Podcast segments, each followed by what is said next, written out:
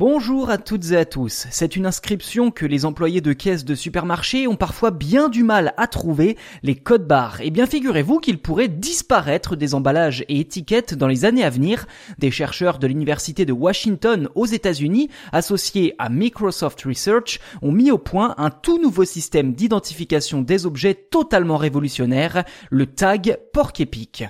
Alors malgré mes recherches, je ne suis pas en capacité de vous dire pourquoi le nom porc-épic a été choisi. Ceci dit, ce code a pour objectif justement de coder des informations mais sous la forme d'ADN. Un code barre classique est composé d'une série de 0 et de 1, aussi appelé des bits informatiques, ce qui correspond finalement au trait noir du code sur les emballages et en dessous d'une série de chiffres propres à chaque produit. En clair, le code barre fait office de carte d'identité pour reconnaître un produit.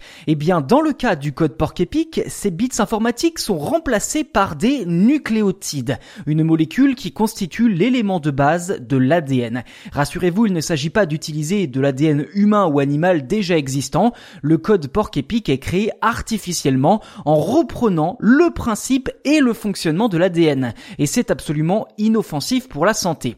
Vous le savez, chaque être vivant possède un génome unique qui lui est propre et qui fait office de carte d'identité biologique.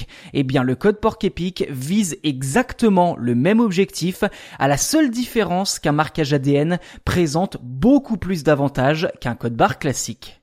Ce code porc-épic permet notamment de stocker beaucoup plus d'informations sur un espace bien plus réduit et de les conserver encore plus longtemps. Les chercheurs parlent même de plusieurs millions d'années et insistent sur le fait que cette technologie permettrait aux entreprises de réaliser d'importantes économies. Concrètement, l'ADN utilisé prend la forme de plusieurs brins microscopiques qui sont ensuite déshydratés pour être mieux conservés. On peut ainsi les intégrer sur des surfaces minuscules ou flexibles sur lesquelles il serait impossible de coller une étiquette, par exemple intégrer un prix directement dans un vêtement. Une fois réhydratés, les brins d'ADN peuvent enfin remplir leur rôle de code porc-épic en étant détectés par un scanner approprié. D'ailleurs, comme ils sont invisibles, ces codes porc-épic ne peuvent ni être détectés ni trafiqués. Une solution apparemment idéale pour suivre des articles de valeur et protéger les marchandises contre les contrefaçons. Certains pensent même déjà à utiliser un tel marquage moléculaire pour suivre les bulletins de vote des électeurs et empêcher toute falsification lors des futures élections.